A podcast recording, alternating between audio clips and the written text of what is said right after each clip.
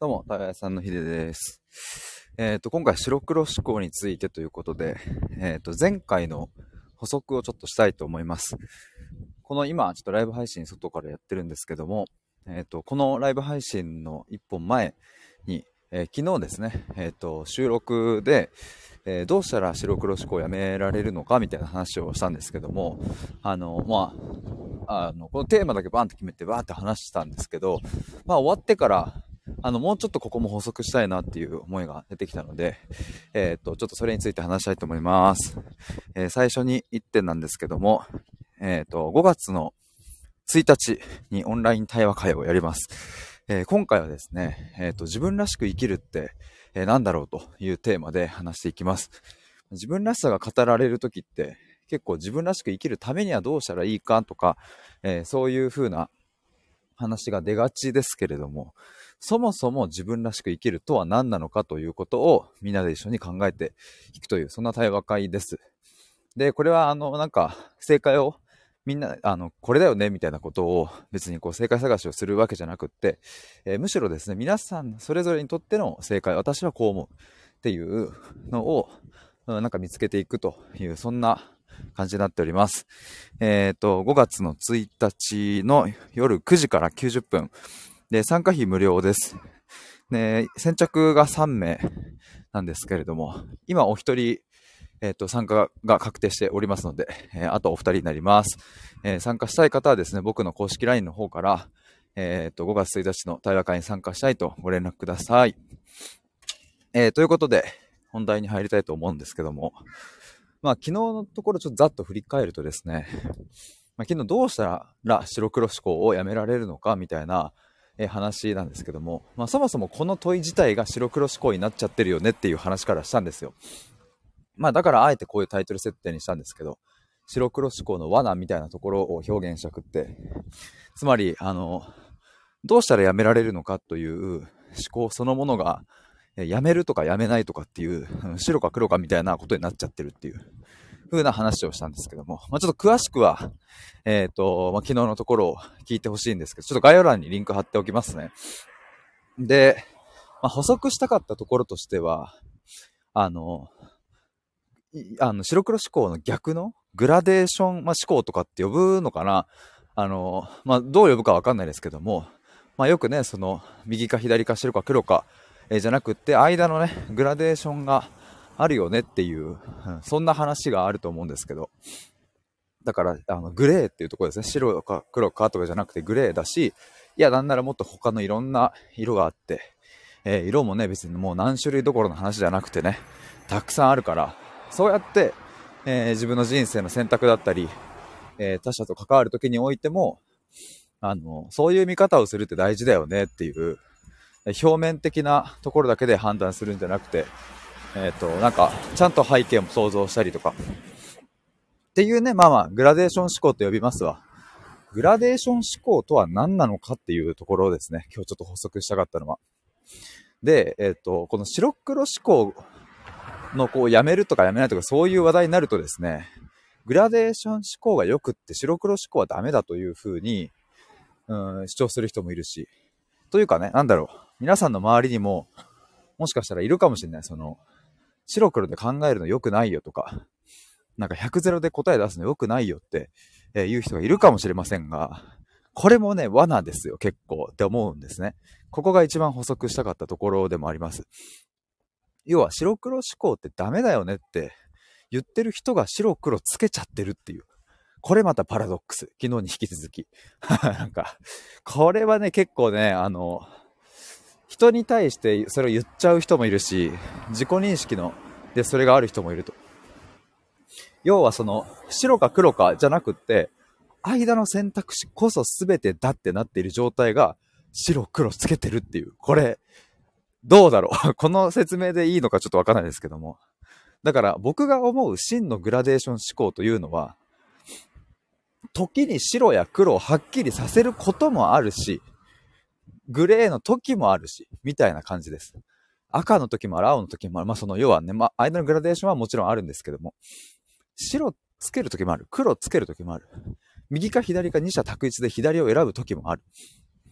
なんかこれこそがグラデーション思考なんじゃないかと思うんですよね。だから世の中で言う白黒思考良くないって言ってる人は白と黒を省いている点において、えー、グラデーションが作れないっていうことですね。まあ、あの、まあこれはね、結構その、なんだろうな、いや、言葉の言い回しだろうみたいなところのツッコミも入りそうですけども、いや、でも言葉、そういう言葉が出てくるってことは、裏側の思考はそうなってるっていうことなのでね。だから本当にグラデーション思考ができるなって思う人はですね、白黒思考なんて良くないよっていう言葉は言わないっていう。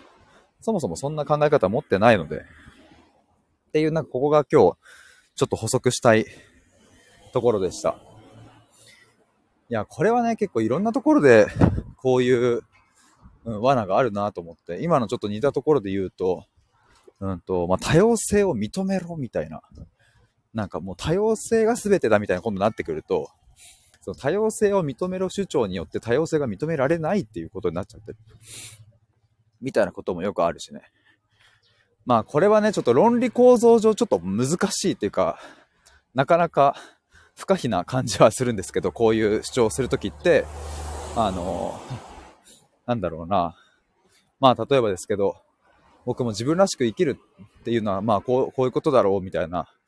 ことを発信するわけですけども、まあ、つつこうと思えばね、いくらでも多分つつつけるわけですよね。自分らしく生きることが全てじゃなくねというか、別にそういう風にしなくたって幸せはあるよねみたいなことは、まあ、つつこうと思えばつつけるわけですけど。あ、ミシルさん、こんにちは。どうも。あ、そういえば18日めっちゃ楽しみにしてます。この前ありがとうございました。今多分、ミシルさんが来ていただく、ちょっと前に白黒思考の、なんか、罠というかもうちょっと話してて、白黒思考良くないよねって言ってる人が白黒つけちゃってるよねみたいな話をちょっとしておりました。昨日ちょっと白黒思考をどうしたらやめられるのかっていうテーマで話してたんですけど、あの、それのちょっと続きというか補足ですね。まあ、昨日のね、その白黒思考はどうしたらやめられるのかという問いそのものが白黒思考であるみたいなこととかをいろいろ話してたんですけど、まあちょっとそれで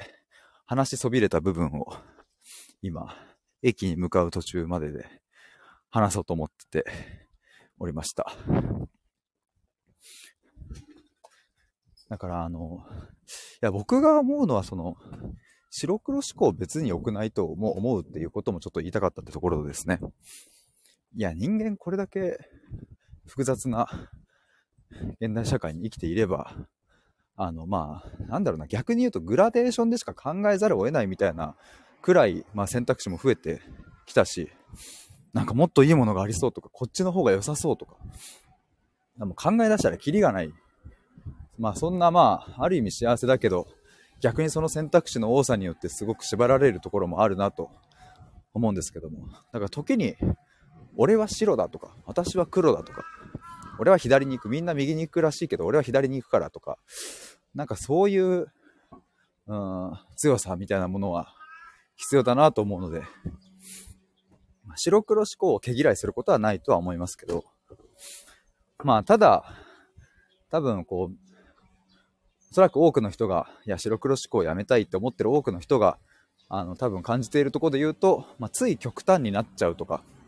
表面的なところで判断しちゃうとか、まあ、しかも多分それも自己否定と結びつくところが大きいのかなと思うので、あれなんですけど。いや、だからね、最近はよく考えてるのが、あの、問いっていうのは結構白黒思考をはらむなというのをまあ、思うんですけど、例えば、あの、どうしてそれを始めたんですかとか、まあ、よくあるあるの質問があると思うんですけど、なんで野球始めたんですか？とか、なんで対話始めたんですか？とか、まあ、この問いの背景にあるのは、きっとそこにはきっかけがあるだろうという、まあ、前提でもあるし、まあ、別にこれがダメとかっていうわけじゃなく、まあ、問いを立てるっていうのは、まあ、そういう前提が一気に立ち上がるっていうものだなというふうに思うので、だから自己対話においてもね、なんか、なんだろうな。やっぱ昨日の収録みたいにどうしたら白黒思考をやめられるのかという問いが立った瞬間に白黒思考というものがやめるとかやめられないとかそういう対象になってしまうっていう点においてでしかもそうやって思考を縛っていくのがやっぱ問いだからその縛りによってなんかねいいアウトプットも生まれるとは思うんですけどもこの辺もちょっと大事なところかなと思います。ミシルさん18日よろしくお願いします。いやマジでめっちゃ楽しみっすわなんかちょうど、このなんか暖かくなってきた時期だし、散歩もいいなと思いました。そういえば、この前散歩みたいな話もされてましたね、そういえば。歩くのみたいな。なんかちょっとこう、落ち着いたとこ歩くのもいいっすよね。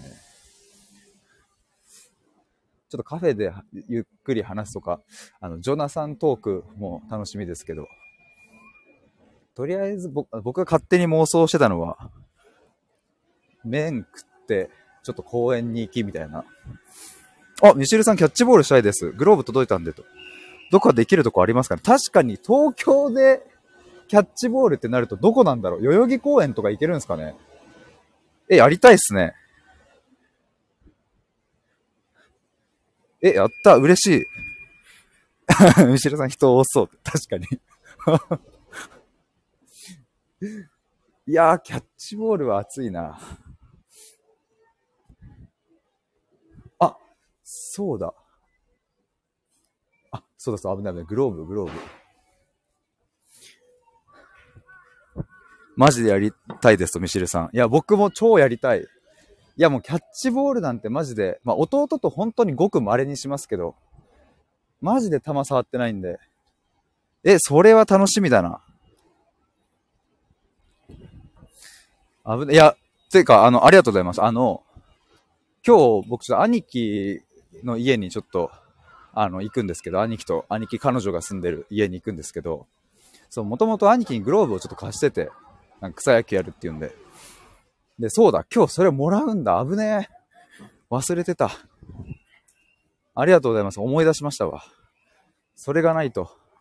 危ねえ、マジで危ねえ。ミシェルさん、キャッチボール対話しましょう。いや、めっちゃおもろい。ミシェルさんはどうして恋愛系の発信してるんですか？って投げて なんかなんだっけな、ラランドの、ラランドってお笑い芸人の2人が、ボール投げるたんびに相手をディスりまくるみたいな対話、対話というか会話してて、おもろかったっすね。いや、面白そう、楽しそう。ちょっとなんか、都内で、あの、キャッチボールできそうなとこなんか、ちょっと探しときますわ。そんなにこう、まあなんだろう、子供とかが言い過ぎるとさすがにちょっとね、あれですよね。気を使わなきゃいけなくなっちゃうので、そこそこ大丈夫そうなところ。ミシェルさんマジですか？ありがとうございます。いやもう、一応僕がね、今回、一応僕の方がきっと東京は知ってるであろうなので。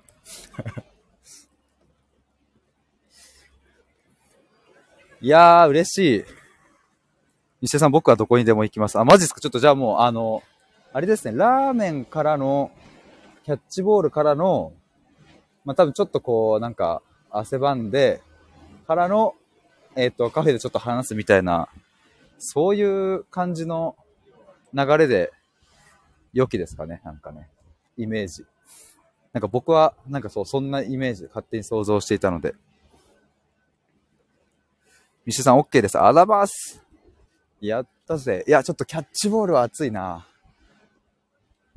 ミシルさんがなんかね、あれっすね、あの、インスタでなんかボール投げてるとこ見たことがあるっすね。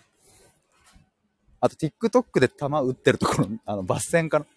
地味に見てるっていうあ、野球やってるビシルさんの姿を見て、やっぱそう、これ前もでもなんか言ったかもしれないですけど、やっぱキャッチボールしたって思ってたんで、いや、嬉しい。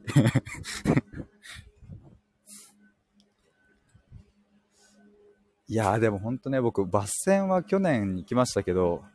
あの、もう目がめちゃくちゃ悪くなって、マジで打てなかったですね、なんか。本当にびっくりするぐらい、なんかその、弟と、弟と兄貴2人とも野球やってたんで、で、兄貴の彼女と4人で、なんかバス戦に行く機会があって、で、まあ、兄貴はまあ普通に、あの、打てて、まあ、弟も打ってたんですけど、なんか僕がなんか一番球に当たんなくって、多分最初の1打席目20球ぐらい全部空振りかファールチップみたいな。球見えなすぎてやばかったですね。まだからキャッチボールは全然大丈夫だと思うんですけど。いやー、最高ですわ。あ、ちなみに、あの、ちょっと今日、あれですね、あの、この後、今ちょうど駅着いたのでそろそろ終わりになりますが、今日ですね、あの、八木仁平さんの、あの、えっ、ー、と、講演会が、えっ、ー、と、浜松町の方であって、東京の。今日ちょっとそれに、ちょっと行ってくるんですよね。なんかどんな感じなのかなと思って。い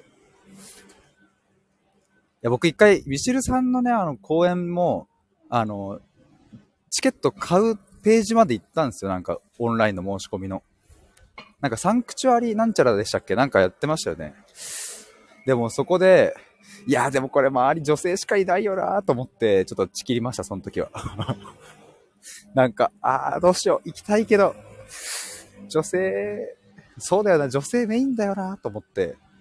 やめたんで、ちょっとまたぜひ次公演やるときあったら僕は、あの、行きます。周りが女性だけしかいなくとも。ミシルさんそうですね。やっぱそうっすよね。そう、いやだから、あの、日を置いて3回ぐらいそのページ行きました。あ、やっぱ買おうかな。いや、ちょっともうちょい考えよう。っていうのを繰り返してたら、あやっぱ、うん、あーっていう。難しかったですね。仕切っちゃいましたね。ちょっとなので、もし、次は、あの、行くので。ミシェルさん全員女性でした。あー いや、でもなんか今は逆にちょっと面白いかもなっていう。でもなんか前もなんかその男性リスナーさんに対してなんで聞いてくれるんですかみたいな問いかけもしてましたよね、なんか。でも多分、そう、なんか男性の層も一定いるよなと思うと、そういう人たちとも話してみたいなと思いますし。